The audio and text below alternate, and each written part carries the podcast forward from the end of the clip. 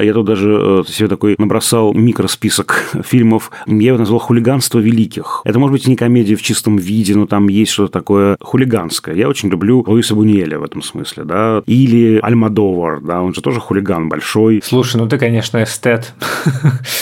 комедия. О, Луис Бенюэль. Да. Ну, слушай, я сказал, что хулиганство великих, а не комедия. Ну, хорошо, да, это другое. Я-то человек попроще, мне как бы вот а, какие-то попроще комедии, либо что-то, что настолько кринжовое, что ты как бы сам готов посмеяться. Не знаю, шоу «Холостяк», который еще больше кринжовое, чем твоя жизнь, если такой.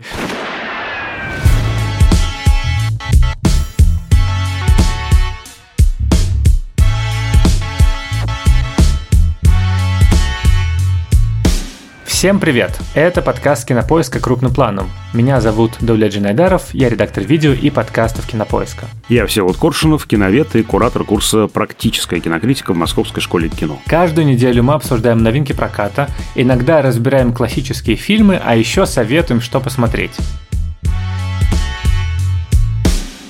И сегодня у нас не вполне обычный выпуск, а с другой стороны, какой выпуск у нас обычный? Ведь каждый же в чем-то особенный и любимый. А знаете почему? Потому что нам со Всеволодом очень нравится раз в неделю по четвергам болтать о кино, и это вносит приятное успокоение в нашу турбулентную жизнь эти дни. Правда же, Всеволод? Когда ты говоришь, что я тебя раздражаю, когда ты кидаешься в меня ботинками, когда ты хмуришься на мои странные сентенции кинематографические, аналитические, практически это же все напускное. На самом деле ты рад меня видеть каждую неделю, правда? Ну, нет, на самом деле, конечно, я не рад, но мне нужно, знаешь, мой психотерапевт мне советует научиться легитимным образом агрессию выпускать. У меня вот по четвергам 4 до 6 вот такой легитимный выгул моего внутреннего монстра. Я кидаюсь ботинками, тухлыми помидорами, объюжу и мучаю до лета, веду дневник, и мы это обсуждаем с моим психотерапевтом. Так что для меня это самая настоящая душеспасительная практика. Ну, то есть эти два часа – это такая психотерапия для тебя, как бы? Ну,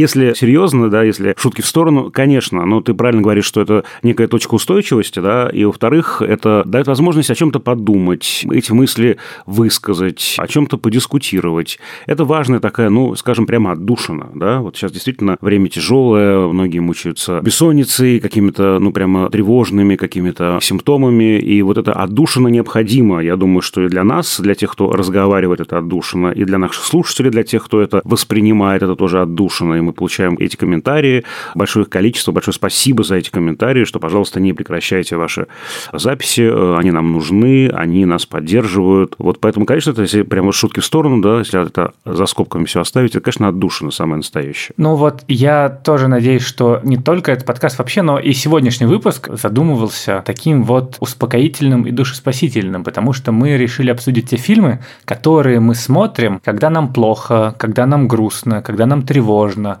когда нам не очень. Кажется, что у меня, по крайней мере, так и происходит, что кино – это эскапизм. И часто говорят, что кино – это эскапизм в плохом смысле, что ты не действуешь, что ты не воспринимаешь реальность, что ты уходишь в какие-то выдуманные миры. Иногда это действительно плохо. Но с другой стороны, это и дает какое-то ощущение нормальной жизни, какое-то ощущение реальности, которое лучше, чем то, что ты проживаешь. И какой-то образ будущего, возможно, к которому можно стремиться, и пример мирных, нормальных, э, спокойных взаимоотношений между людьми и проблем, с которыми они сталкиваются, в которые ты можешь просто уйти. И у каждого, на самом деле, есть какие-то такие эскапистские радости, какие-то такие успокоительные фильмы, в которые мы ухаемся, когда нам не очень хорошо. Мне кажется, что это не только в периоды какого-то общемирового или же внешнего кризиса происходит, но и, в принципе, вообще в обычной жизни. Мне кажется, у меня года с 14 по 15, ну, или с 13 по 14, я по большей части занимался тем, что я просто смотрел фильмы и сериалы. Ну, то есть я просто сидел дома, и я пересматривал кучу всего. Ну, то есть, например, какой-нибудь сериал «Как я встретил вашу маму» или «Офис». Я просто просыпался, смотрел, сколько только возможно, а потом как бы смотрел заново. Или «Доктор Кто», или, короче, большое количество сериалов и тогда пересмотрел. Это какой-то уход от реальности, благодаря которому ты можешь сохранить уважение к себе. Ну, то есть у меня тогда просто было не очень хорошо с всем, с, не знаю, с возможной карьерой, с личной жизнью, в принципе, с планами на будущее, и я таким образом просто укрывался в вот этом вот волшебном мире кино и сериалов. Я все-таки, наверное, не соглашусь с тем, что мне нужно эскапистское кино. Все-таки вот э, я даже сегодня набрасывал список фильмов, которые вот меня, да, как-то спасают. Это не утешительное кино, да, и не кино, которое такая волшебная пилюля. Мне, например, больше нравится такое кино честное, да, которое даже может быть грустное. У меня все-таки, знаешь, особое отношение к эскапистскому кино, связанное, наверное, с моей любимой Италией, потому что в Италии фашистский период, к сожалению, была мода на это эскапистское кино, всякие военные истории, всякие значит, мелодраматические коллизии с высокосветской жизнью, всякие эти кино белых телефонов, так называемое, да. Вот, поэтому белых меня... телефонов? Почему? Да, слушай, а это очень смешной э, термин, официальный термин, фактически кино белых телефонов, потому что, э, ну, понятно, Италия в те годы годы была не очень развитой и не очень богатой страной, а кино показывало такую сладкую жизнь. Кстати, название фильма «Филини. Сладкая жизнь» – это троллинг того самого кино, в том числе и фашистского периода. Что-что? Дольче Вита. Ля Дольче Вита. На минуточку, Ля Дольче Вита. Так Не вот. забыто. Первая любовь.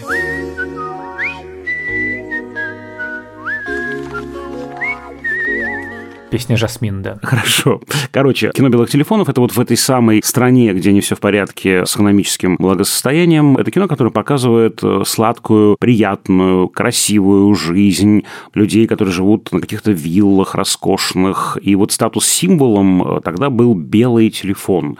Тогда, если вы помните, была мода на черные телефоны. Не знаю, вот в том же фильме «Рим. Открытый город» есть сцена, где телефон, ну, не знаю, даже можно более близкие, более понятно, например, вспомни Покровские ворота да, там тоже черный телефон, он висит прямо у двери, никто длинных проводов, естественно, не делает для телефонов, он один на всю квартиру, и нужно подходить к нему.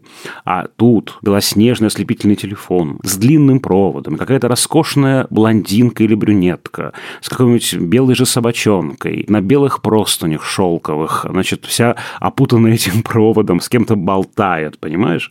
Вот что такое белые телефоны. То есть, некая вообще недоступная какая-то штуковина. То есть, для итальянцев концов там 30-х, 40-х годов белый телефон был чем-то недоступным, я не знаю, что-то такое невероятное, очень-очень далекое. Поэтому у меня особое отношение к вот такому прям эскапистскому кино, но в его защиту я скажу, не, конечно, не защищаю кино белых телефонов и фашистское кино итальянское. Все-таки даже если мы смотрим кино про какие-то чуждые планеты, далекие миры, возьмем хоть тот же «Аватар» Кэмерона, да, в этом кино есть привязка к реальности. Через какую-то метафору, через ценности. Все равно это кино антиколониальное, да, оно нам говорит, ребята, если вы хотите что-то отобрать у кого-то, вот мне нравится Даулета, я не знаю, там, не знаю, кошка Симона. Я объявляю Даулета врагом, нападаю на Даулета, вынимаю кошку Симону, кошка Симона моя. Ровно так разворачивается коллизия в аватаре, только вместо кошки Симоны там невероятно дорогой металл, который нужен для жизни на Земле. Поэтому идет экспансия на планету Пандора. Это же, ну, совершенно понятная, да, коллизия. Или, например, в этом же фильме, почему мне он симпатичен, там же очень интересная коллизия, связанная с тем, что персонаж, например, Джек Салли, он преодолевает такое недобрительное отношение, он же попадает из одной социальной среды в другую. Он из среды военных, оказывается в среде ученых, и преодолевает некую неприязнь, и становится своим, и даже героиня Сигерни Уивер принимает его, а потом он оказывается в среде Нави, и они тоже не сразу его принимают, но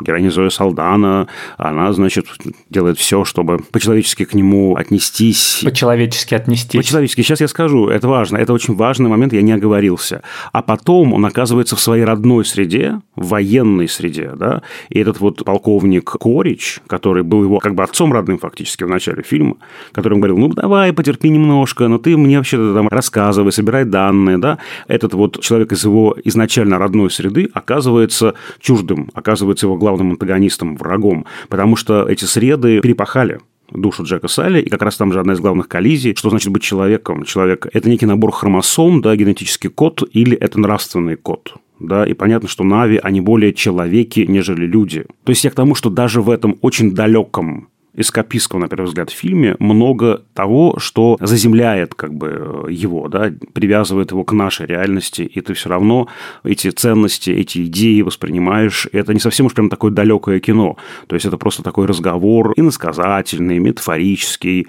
Этой же истории можно вполне развернуть и не на далекой планете, а не знаю, в другом городе, в другом классе, в другом штате. В другом подкасте. В другом подкасте, да где угодно, правда же. То есть эти же социальные среды, они где угодно, они какие угодно могут быть, да. Ну вот, э, то есть э, я вот за такое эскапистское кино, которое уже не, ну, понятно, не совсем да, прям да. уже такое далекое-далекое, которое дает мне такую сладкую пилюлю, чтобы я не видел каких-то проблем в реальности, а которое все-таки связано с реальностью, но на каком-то глубинном уровне. Понятно, но с другой стороны, я как раз люблю такой какой-то именно максимально далекий образ кино. Кажется, что это для меня самый главный тип фильмов, который помогает как-то отвлечься, или даже не фильмов, а в принципе визуального контента. Это, во-первых, какие-то максимально стерильные, выглаженные картинки, в которых главные проблемы людей, они, как правило, личного свойства, то есть мелодраматического. То есть условные романтические комедии, замечательные, которые я часто упоминаю, которые я нежно люблю, от крутых представителей жанра условно «Четыре свадьбы, одни похороны» или «Ноттинг Хилл» или «Реальная любовь», вплоть до революционных типа «500 дней лета». И я даже люблю какие-то совсем странные, неочевидные фильмы, я их в свое время много смотрел, типа 27 платьев или 28 платьев, не помню. 10 причин моей ненависти. Как потерять парня за 10 дней. Все эти фильмы, в которых Мэтью МакКонахи снимал рубашку до того, как снялся в настоящем детективе. Или вот недавно посмотрел э, фильм с Мэрил Стрип, Аликом Болдуином и Стивом Мартином. По-английски называется It's Complicated. Это мелодрама про любовь людей за 50. То есть, как бы вот там Мэрил Стрип играет женщину, которая, значит, вырастила детей, развелась с мужем, все уехали, и она одна, и такая, а что делать? А жизнь закончилась? Закончилось или нет? И фильм говорит, нет, в смысле, у тебя еще вполне себе может быть все что угодно. И это какое-то такое, с одной стороны, ладно сделанное кино, то есть это профессиональный фильм, который нажимает на все нужные рычажки. То есть ты понимаешь, как оно устроено, но при этом, если ты доверишься, то ты потечешь по этому потоку патоки и меда и счастливых белых людей, у которых все в порядке совсем и с деньгами. Просто до сих пор вспоминаю дом, в котором жила Мэрил Стрип в этом фильме, просто какая-то классовая ненависть совсем. Но при этом там есть и связка с реальностью, но не с политической ситуацией, не с социальными какими-то проблемами, а с личными, с психологическими, к чему ты всегда подключаешься. И вот эта вот какая-то интонация, она мне лично помогает. То есть ситкомы, например, всеми любимые или нелюбимые, они же ровно про это они как раз про то, что это какая-то такая вселенная максимально далекая. То есть, и еще, конечно, лучше, чтобы это были какие-то зарубежные фильмы и сериалы, чтобы совсем далеко от тебя было. Ну, видите, да, интересно, как у нас расходятся в этом смысле рецепты. Нам разные нужны рецепты, потому что мне нужны скорее фильмы с грустинкой. Вот про эту стерильную картинку э, я вспоминаю такую, скорее, деконструкцию романтической комедии, скорее даже не комедия, а именно love story, наверное, в первую очередь. Это «Она» Спайка Джонзи э, с Хакином Фениксом в главной роли и голосом Скарлетт Йоханссон. Для меня это прям такой идеальный пример или один из идеальных примеров такого терапевтичного кино, где много такого честного разговора, потому что как раз он ведь и улетает в этот эскапистский мыльный пузырь. Кто такая э, Саманта? Это операционная система, которую он купил. Это, собственно говоря, он. Да, ведь, собственно, эта система перед тем, как запуститься, просканировала весь его компьютер, почту, социальные сети, и она как бы подстроилась, и она стала идеальной идеальным собеседником для этого персонажа Хакина Феникса. Таким образом, это не реальный человек, а это такой идеальный слепок какой-то структуры его психики. Это, в большом-то счету, в каком-то смысле разговор с самим собой. А потом он понимает, что это ловушка, в этом понимании много и грусти, разумеется, но и освобождения, высвобождения. Мне вот такое кино нравится, да, потому что я понимаю, что действительно надо как бы идти дальше, надо двигаться дальше. Я благодарен всем этим мыльным пузырям, которые помогают психику в целости сохранить, но мне вот нравится э, какой-то такой вот э, еще выверт, да, а теперь пойдем в другую сторону. Я представил твою оскаровскую речь, благодарность. Я благодарен всем мыльным пузырям, которые помогли мне. И камера в зал, и там такие мыльные пузыри разноцветные. О, -о, -о начинает хлопать лопать и лопаются. Я не знаю, это странное, наверное, признание и отсылка к выпуску про Guilty Pleasure. Мы еще вот прошлую неделю с женой спасались на Netflix. Есть такое реалити-шоу, называется Love is Blind. Ну, это шоу про отношения, ну, как обычно, и там фишка в том, что сначала парни и девушки, мужчины и женщины знакомятся, не видя друг друга. Вот, и у них как бы есть неделя на то, чтобы выбрать кого-то просто по разговору. А дальше они начинают жить вместе, дальше как бы они делают предложение, и в финале у них свадьба, и им нужно решить, согласны ли они провести the rest of my life с этим человеком или нет. Это такая драматичная музыка, там такие как бы интервью, там вот это вот все. Giannina Milady Gibelli. Do you take Mark Damien Powers to be your lawful wedded husband, will you love him, comfort him, and keep him so long as you both shall live?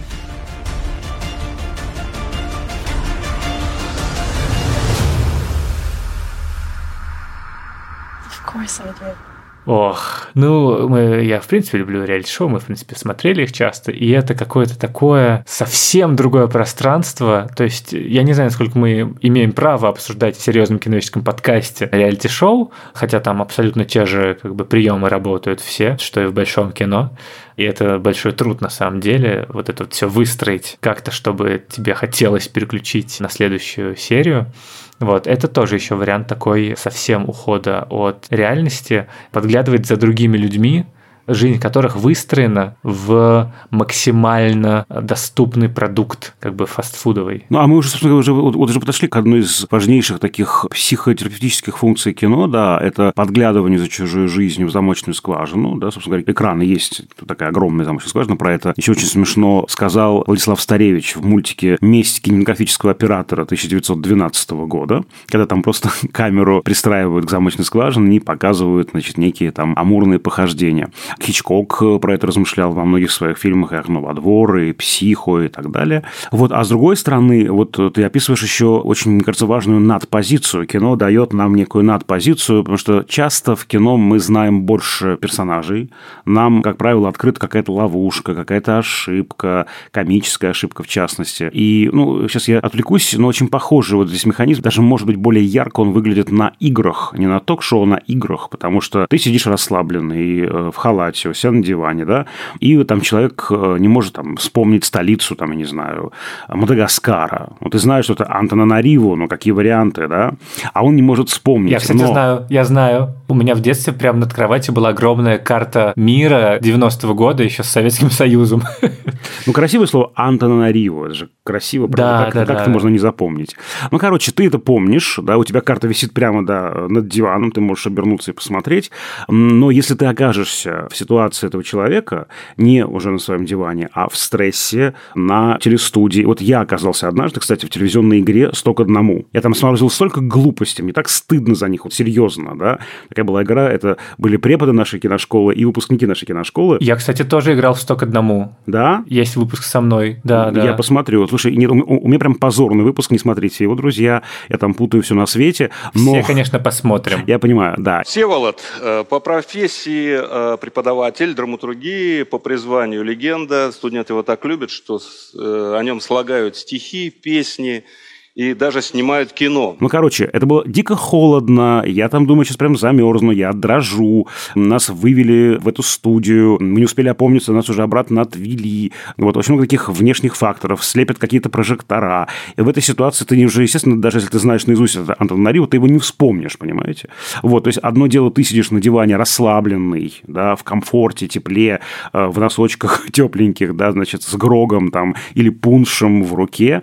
Вот. Все представили себя все Всеволод, да, с Грогом, Пуншем в носочках на диване, который такой, э, столица Мадагаскара, ну вы Вот, чё? вот, вот, да. А в студии же вы сами будете себя по-другому вести. Вот эта надпозиция в кино тоже очень важна. Такой комплекс Бога. Что бы ни произошло с персонажем, как бы мы эмпатически к нему не подключались, мы какой-то частью нашего мозга знаем, что с нами все будет хорошо. Мы, с одной стороны, улетаем туда, в этот вот такой иммерсивный пузырь между экраном и э, нами, зрительным залом, а с другой стороны мы всегда знаем, что эта стенка, экран есть. И вот это дает такое удивительное ощущение безопасности.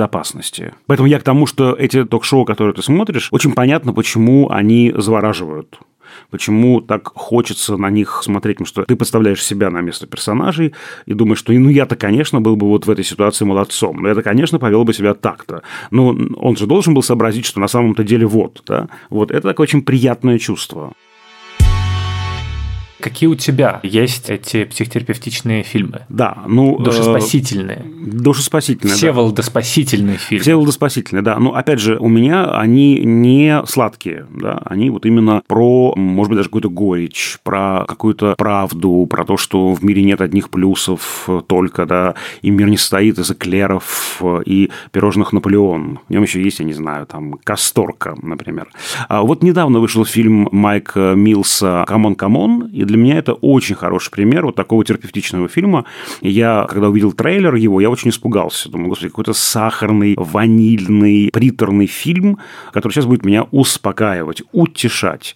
Но я его целиком посмотрел, и я понял, что нет, там все не так. И это очень честный фильм. Там история про то, как радиожурналист оказывается своим племянником, они путешествуют по Соединенным Штатам, потому что мама этого мальчика занимается как раз там проблемами с отцом, с его здоровьем, и вот они оказались вдвоем, дядя и племянник, они, в общем, плохо знают друг друга, и мы ждем, что, ну, конечно, как это обычно бывает, роуд-муви, ну, здесь это такой частично роуд-муви, дорога лечит, дорога раскроет каждого и даст как раз им некий рецепт э, счастья и приближения друг к другу. Но фильм не про это, а про то, что взрослые часто не понимают, что делать с ребенком. Просто ну, не понимают. Да? Дети бывают разными и часто невыносимыми. Жизнь, она не имеет простого рецепта, и часто мы идем на ощупь. Но это не мешает нам все равно чувствовать каждую секунду, каждый миг, ощущать, быть живыми, да. То есть вот нет как бы такого, знаешь, схемы. Жить нужно вот так. Никто не знает, что такое жизнь и как хорошо прожить свою жизнь. Мы движемся на ощупь, мы можем оказываться в тупиках, можем биться головой о стенку. И даже в этой ситуации э, нужно пытаться чувствовать точку опоры в общении друг с другом. И только таким образом мы спасаемся. Ну, как-то вот так. Я чуть сбивчиво это описываю, потому что все там как бы не так однозначно. Посмотрите фильм. В общем, говорит вам Всеволод. Да, да, да, да. В подтексте посмотрите фильм, он, правда, удивительный. Вот, я могу очень долго перечислять фильмы. Я, я не буду сейчас э, долго говорить про каждый из них.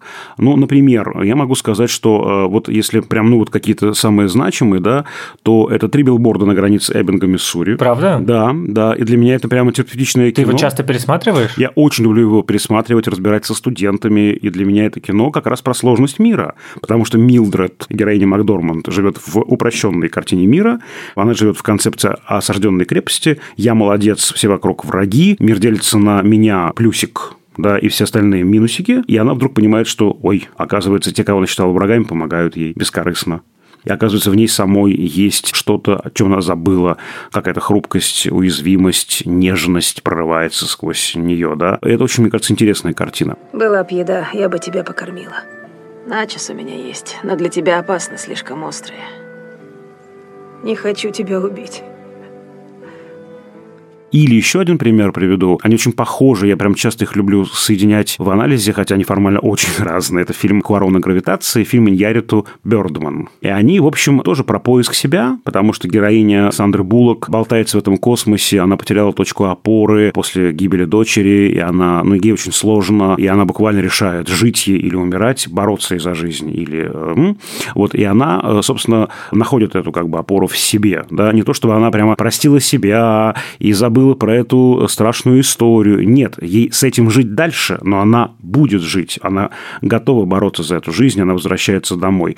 А Бёрдман – это человек, который бросает вызов этому высоколобому снобскому Бродвею. Он звезда одной роли в Голливуде, суперзвезда комиксного кино, и он ищет точку опоры в других. Да, ему нужна эта положительная рецензия Табиты Диккенсон, злобной критикессы, которой он страшно боится, а понимает, что да не нужна. И, то есть даже она написала эту рецензию, но дело не в рецензии.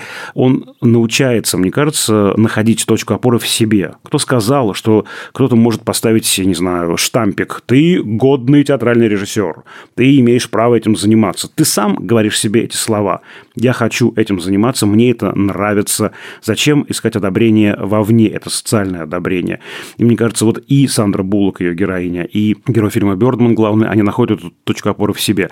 Поскольку мы в кино часто идентифицируемся с персонажем, да, мы проходим, пусть и частично, этот же путь. И это кино дает мне ту самую опору. Ты очень... Это, ну, во-первых, очень здорово, и действительно так и есть. То есть так же, как почему мы в финале «Летят журавли», точно так же плачем вместе с главной героиней, потому что вместе с ней мы переживаем этот катарсис. Мы проходим путь от какого-то полнейшего морального дна до принятия ужасной реальности и того, что как раньше не будет, но есть какая-то надежда, и нам надо жить ради тех, кого уже нет. А у тебя какие фильмы терапевтические? Слушай, я пытался вспомнить, и я понял, что есть блок фильмов, которые для меня являются успокоительными просто потому, что кино, как и всякое искусство, очень часто тебя возвращает в какие-то эмоции, ощущения, атмосферу, который как-то связан с этим произведением. То есть с тем, как ты впервые посмотрел, или с каким-то чувством спокойствия. Поэтому те фильмы, которые я в детстве любил и смотрел, они каким-то образом меня, ну, заземляют, наверное. Ну, или дарят какое-то ощущение счастья, когда я внезапно к ним возвращаюсь спустя долгое время. Я помню, такое было на просмотре седьмого эпизода Звездных войн, который вышел спустя много лет. Я пошел прямо в 0 часов 10 минут на сеанс в 17 году, 17 декабря, кажется. И вот мы садимся, там вот это вот э, давно-давно, в далеко пределе галактики, ненадолго выключается все, а потом вот этот вот взрыв.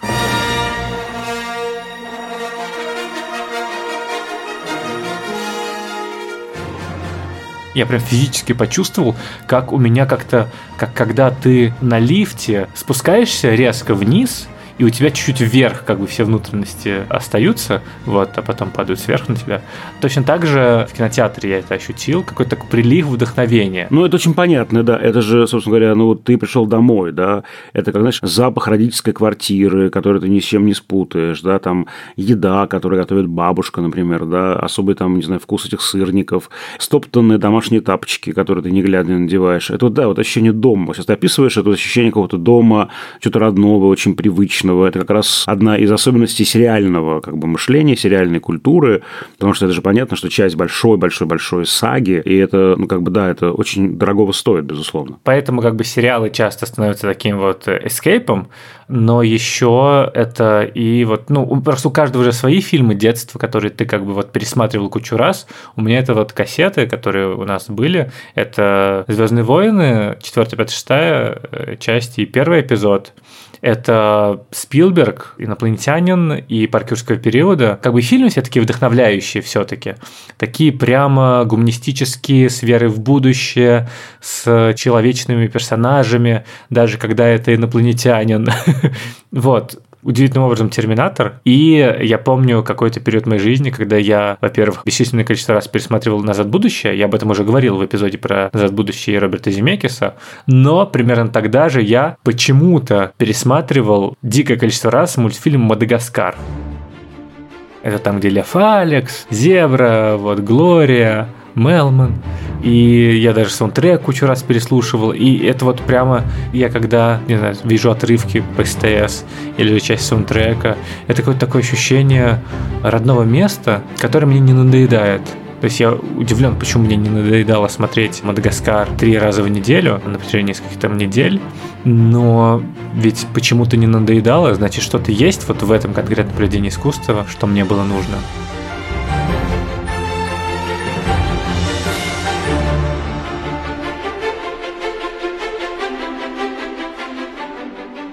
Про это очень интересно говорил Кирилл Емельевич Разлогов, наш киновед замечательный, кинокритик. Он вспоминал дискуссию, как в журнал советский, если я правильно помню, «Советский экран», одна э, девушка прислала письмо, что она очень любит фильм «Танцор диска», и его там какое-то многократное количество раз пересматривала, вот, и даже возникла дискуссия, почему вот э, такую э, пошлую индийскую мелодраму любит советская комсомолка, Почему не фильмы идеологического содержания?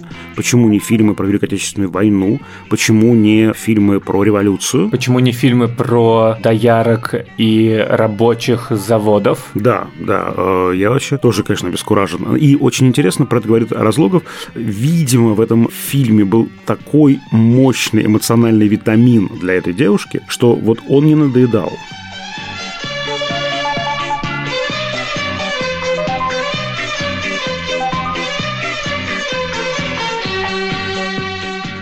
Да, в этом фильме есть некий эмоциональный витамин. Это еще одна такая душеспасительная функция кинематографа, психотерапевтического, да вообще искусства, но кино в частности, да, компенсация эмоционального дефицита. Мы живем в мире, где, в общем, ну, у нас довольно порядочная, как правило, жизнь. Дом, работа, музыкальная школа, например, да, там, не знаю, фитнес-клуб.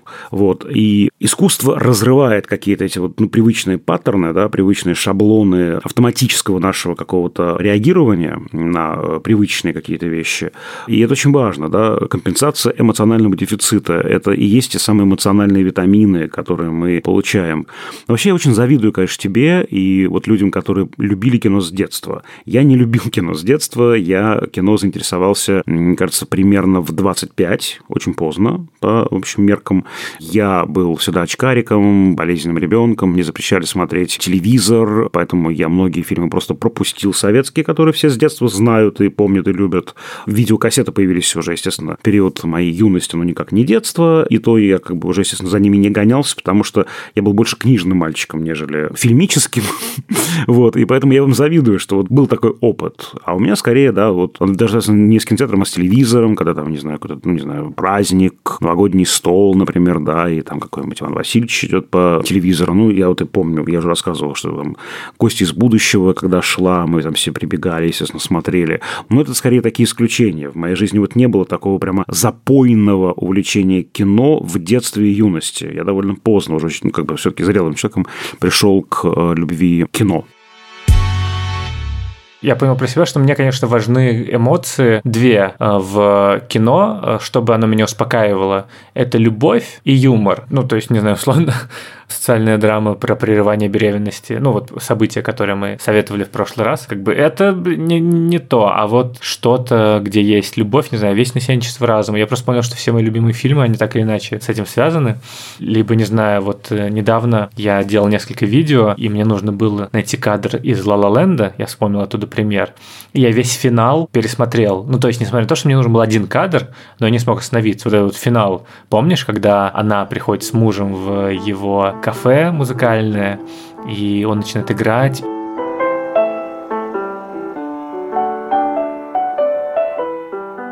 И там проскакивают картины из их возможной жизни, того, как могло бы сложиться, но не сложилось. И это какая-то такая пронзительная грусть, в этом всем есть. И это так здорово сделано, вот это вот эскапистская, но при этом заземляющая интонация, что я просто не смог э, как-то прерваться. Ну, я оттуда очень музыку люблю. Поэтому, конечно, вот это именно любовь, это какая-то эмоция любви, чтобы было, и были отношения, было вот что-то, что, на что я могу как-то попереживать без именно серьезных переживаний, связанных с тем в мире, что я не могу контролировать. вот, э, там, свои чувства, свою любовь, свои отношения я это могу контролировать, ну, хоть как-то. А юмор – это, не знаю, очень важная часть, конечно, жизни, которая помогает тебе, в принципе, относиться к миру по-другому. То есть даже если я смотрю что-то вдруг, где есть какие какие-то отсылки к реальности, то классно, если это обшучивается как-то, либо же я сам начинаю с кем-то или с женой или один это в голове обшучивать. Ну, то есть это когда это не заложено в кино, но ты сам начинаешь смеяться над тем, как это смешно на самом деле. И это помогает тоже примириться с реальностью, потому что ты понимаешь, что вот есть ответ на страшные события, это смех над э, тем, что ты не можешь контролировать. Да, это последнее, что мы можем бросить в лицо страху, да, это смех, посмеяться над этим предметом страха. В этом смысле часто очень спасительной, душеспасительной является черная комедия, которую принято критиковать, ругать. Она часто действительно нам помогает справиться с тем, что по-другому как-то не контролируется. Ты знаешь, по поводу э, юмора, да, безусловно, я тут даже э, себе такой набросал микросписок фильмов, я его назвал «Хулиганство великих». То есть там есть некое остроумное, хулиганское что-то. Это может быть, не комедия в чистом виде, но там есть что-то такое хулиганское. Я очень люблю Луиса Буньеля в этом смысле, да, там, не знаю, Бель де Жур, Дневная красавица, Скромное обаяние буржуазии. Там много такого детского хулиганства, мне это страшно нравится, например. Или Альмадовар, да, он же тоже хулиган большой. Я очень люблю картину «Возвращение» с Пенелопой Круз. Это мне очень нравится, да, это тоже как-то меня переключает. И, не знаю, мне нравится вот следить за этим каким-то остроумным ходом. И здесь же еще такой есть есть всегда в юморе некое отстранение, да, такое тоже помогает на ситуацию с другой стороны посмотреть, как-то выйти за пределы, как бы здесь сейчас, да, как-то вот, ну, с иной позиции, да, это оценить, это всегда очень полезно. Слушай, ну ты, конечно, эстет.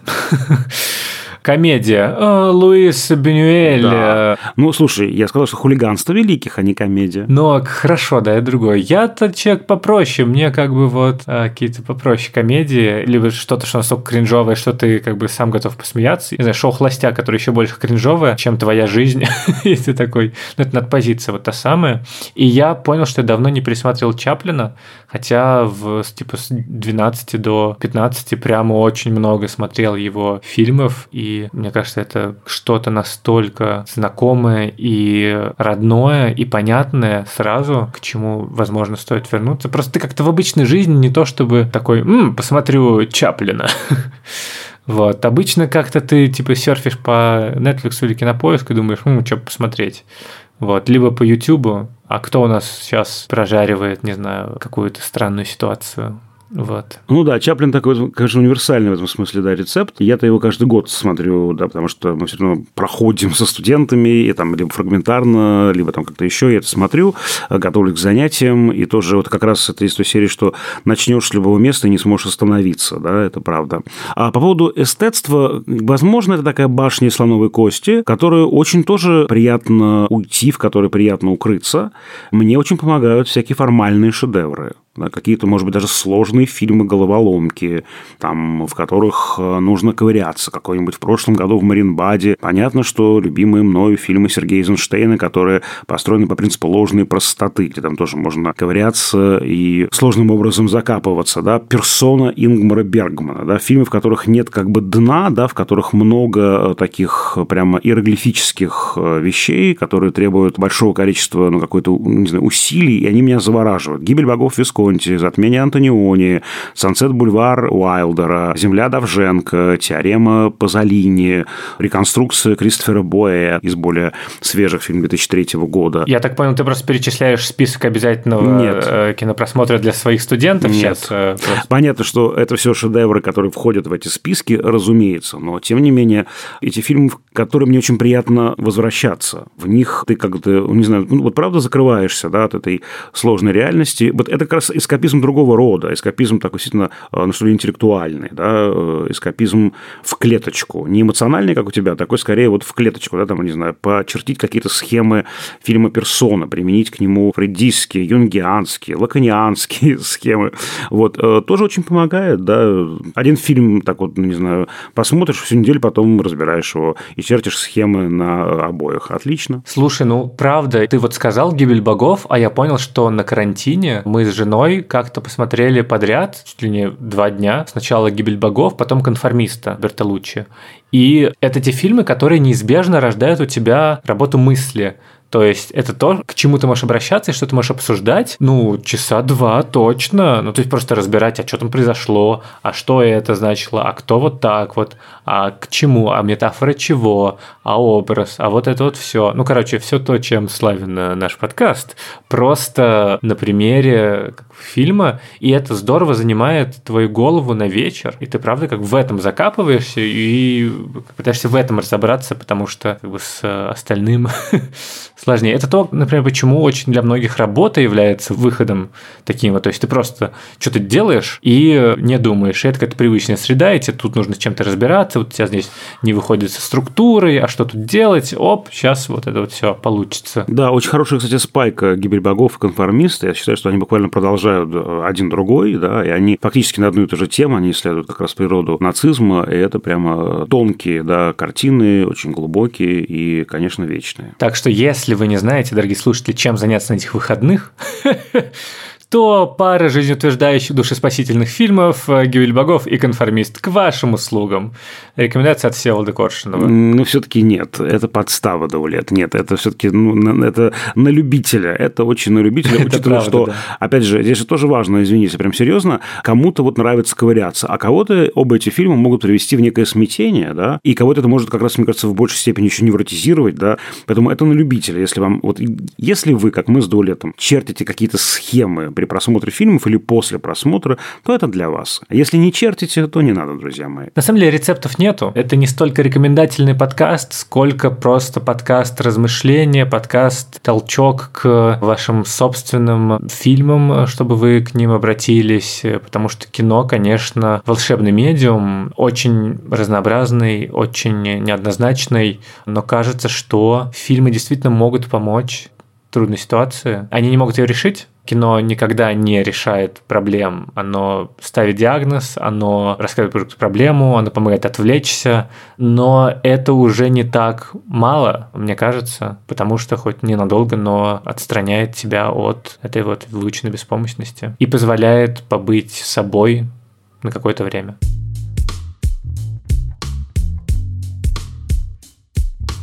На этом все. С вами были постоянные ведущие подкаста «Крупным планом». Меня зовут Давлет Джинайдаров. А меня зовут Всеволод Коршунов. До встречи в следующем выпуске нашего подкаста. Напомню, что на нас можно подписаться в Apple Podcasts, Яндекс Музыки, Castbox. Мы очень ждем ваши отзывы, оценки, лайки, пожелания по темам будущих выпусков. Пишите нам на почту подкаст собакатинопоезд.ру, ставьте оценочки в Apple Podcasts и пишите там отзывы. Спасибо, что их пишете, их уже немного больше больше, чем было. Продолжайте это делать. Нам тоже нужна поддержка, какая-то положительная эмоция. Ставьте сердечки в Яндекс Музыке, таким образом вы подпишетесь на наш подкаст. Над этим эпизодом работали продюсер Женя Молодцова и звукорежиссер Лера Кусто. До скорых встреч. Пока-пока.